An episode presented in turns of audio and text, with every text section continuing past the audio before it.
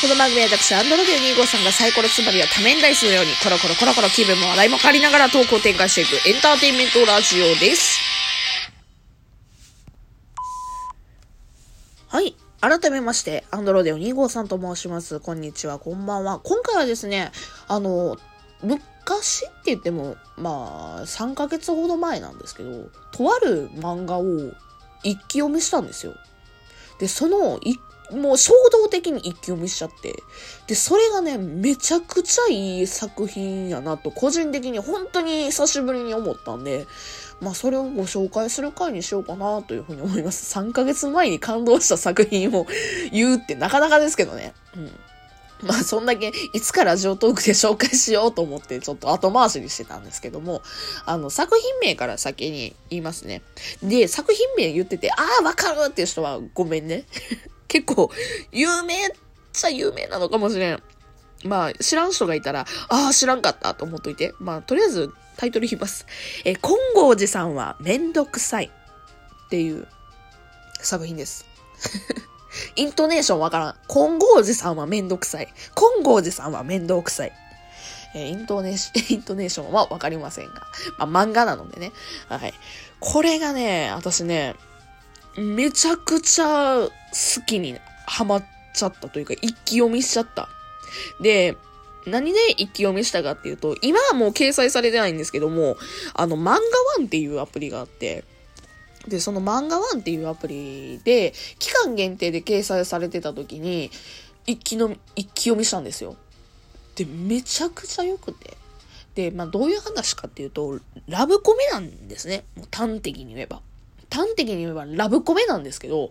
ラブコメ、うんそうね、ギャグとかが入ってたりとかするんですけども、もうそれなんですけど、感動する系。うん。私、あの、一気読みして最後の話とかで、まあ、最、最終話ではないんですけど、最後の話で、げちゃげちゃに泣いちゃったんですよ。けど、ラブコメだから、安心して見れてるんですよ。まあまあまあ、とりあえず、あらすじ言おうか。まあ、金剛寺さんっていうね、えー、まあ、えーもう、本当に頭も良くて、あの、で、柔道としてもね、すごいピカイチで、もう、金メダル取るとかいうぐらいの人で、で、もう、す付け入る隙がなくて、で、もうなんか、いいろいろとお堅い人間なんで、もう委員長みたいな感じの女の子がいて、で、その子が、まあ、面倒くさいタイプ、面倒くさい感じの子で、で、そんな中で、ある時、あの、地獄から来た鬼、プリンくんって言うんですけど、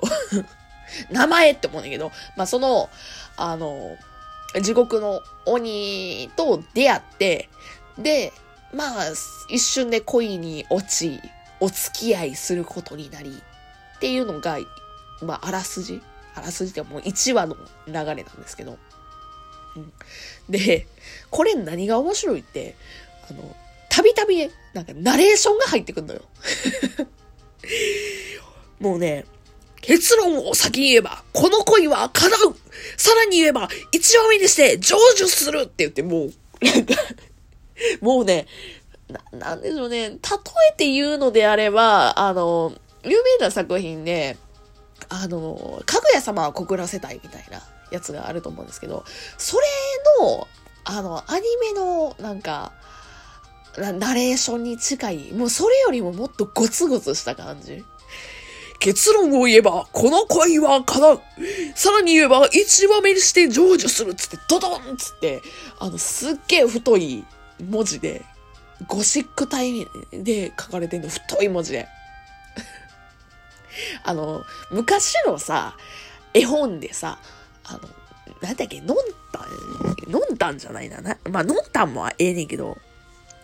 なんかそ、そういう、にゃんたんやったかな？にゃんたんの、あ、そうそう、にゃんたんのゲームブックって皆さん絵本で知ってます？あんね、それに近い感じ。もう、知らん人はもう調べてくれればいいねんだけど、なんかね、すごい、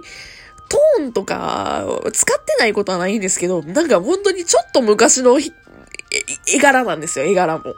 うん。で、なんでしょう、武骨な感じというか、なんていうんですか、線が全部太いんですよ。でも少女漫画の繊細な感じとかじゃなくて、も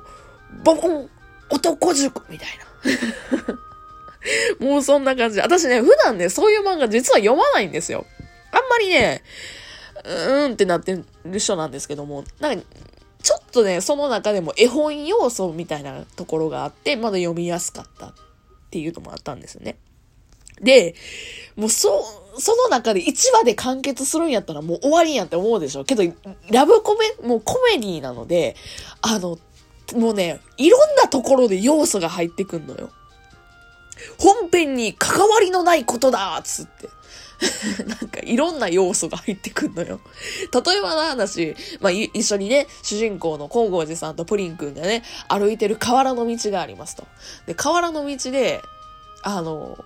犬の散歩をしてるおじさんとか、キャッチボールをしている親子とかいうので、ちょっとクローズアップされて、本編には関係ないが、このおじさんは、みたいな。本編に関係ないが、このキャッチボールをしている少年は、みたいな。将来こうなって、っていう、なんかそういうところでね、なんか、たびたびね、本編に関係ないことだがっていうところで入ってくんだけど、けど、その人にはその人の人生があって、こういう風になってこういう流れになるんですよっていうのがなるのよ。た、あと、ね、もう、それの伏線が、後々に本編にちょこっとまた入ってきて、けど本編には関係ない要素みたいな。うん、強いて言うのであれば、あの、例えば金剛寺さんが、えっ、ー、と、妊婦さんを助けるシーンがあるんですけど、その妊婦さんを助けて、その生まれた赤ちゃんが、えー、後々にこういう風に、あの、主人公金剛寺さんを助けてくれますよ、みたいな話とかがあったりとかして、まあ、一応本編としては、あの、そのプリンくんと金剛寺さんのラブコメなんで、あの、まあ、そこのところが本編なんですけども、ただ関係ないところの人生がすごい輝いてる。いや、それだけじゃなくて、金剛寺さんとプリンくんのその、例えばの話、初めてのチューをする衝撃のことだったりだとか、初めて、あの、手をつなぐ衝撃っていうのを、すっごいナレーション、武骨なナレーションで、こう感じたみたいな。ドーパミンがなんちゃらこんちゃらで、なんちゃらこんちゃらで、みたいな感じで、わーってなんか情報量がバーって詰まってる感じ。けど、この情報量がバーって詰まってる感じって、恋愛したらわかるけど、あ、確かにそうやったなって思うのよ。なんか、で、あ、確かに初めて手を繋いだ時の感じって、あ、こうだなって、なんかね、私は、もうなんか、今、彼氏になってるけど、この彼氏とデートした時のこととかを、わーってなんか、思い出したりとかして、なんか、すげえ自分のことのように捉えたのもちょっとあった。で、そんぐらいに、あの、言ってることはね、武骨なんやけど、なんか、心理描写的には繊細というか、なんていうのかな なんか、あ、わかるみたいな感じやったりとかすんのよね。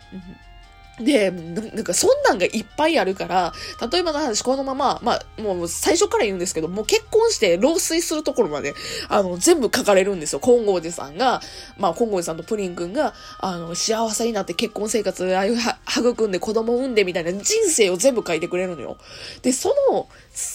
なんか、例えばの話、初めてのね、一夜を共にするだとか、初めてなんか子供生まれた喜びだとか、なんか初めてなんか自分がこういうことをした喜びだとかっていうのを、全部心理描写が、同じ武骨なナレーションとともに繊細なし、なんか、なんか心理描写だとかで、わっと出してくれるから、自分のことのように思えて、すごいね、心動かされんのよ。あ、自分もこういう人生歩みたいなって思わされるのよね。うん。で、たびたび、なんか、まあ、と、ちょっとさっきさらっと言ってんけど、プリン君が地獄の鬼やったりとかすんねんけど、その地獄の鬼でなんか、なんか本編とは関係ないけど、みたいな感じのところで地獄のなんか大戦争が起こったりとかすんねんけど、まあそこは本編関係ないからええか。で、もうけど一番言いたいこととしては最後の老衰の部分が、もうめちゃくちゃ感動してさ、うわ、これが素敵な人生なんやろうなって想像させられるような感じやった。で、もうなんか、それをね、ぜひともね、みんなにも共有したいなって思った。うん。っていうぐらい私、なかなかね、そんな思わないたちやなと思ってたんやけど、この金剛寺さんはめんどくさい。まあ、タイトルもなんか伏線みたいに感じるもん。本当に。で、絵も、ニャンタンのゲームブックじゃないけど、なんかそういうのがあんのよ。で、本編には関係ないところでも、すごいね、なんか、ニャンタンのルールブックじゃないけど、なんかちょっと隠し絵本みたいな感じで、いろいろね、ページを遡ってみたりだとか、なんか、改めて読んだりとか、先進むのはもうもちろんなんですけど、なんかそういうのでね、いろいろな角度でね、楽しめたね、すごいいい作品であって、ちなみにね、あの、2019年のこの漫画がすごい大賞第2位、男性部門第2位。やったかならしかったですね。まあだから有名っちゃ有名なのかもしれませんね。うん。で、知らないよって方はよかったらね、読んでみてほしいな。どこかで。ちょっと私は無料で読んでしまったから買ってほしいなんてよう言いませんけど、ちょっとね、あ、しかもね、あのね、試し読みだけではわからんのよ、この良さって、多分。もうね、全部一気に見るまでで、ああ、いい作品やったってって思える作品やったね。まあ、どっかでなんか、なんか漫画一気に読めるところでよかったら探してみてくださいというところで、ちょっと私の愛が溢れたトークを、ちょっと、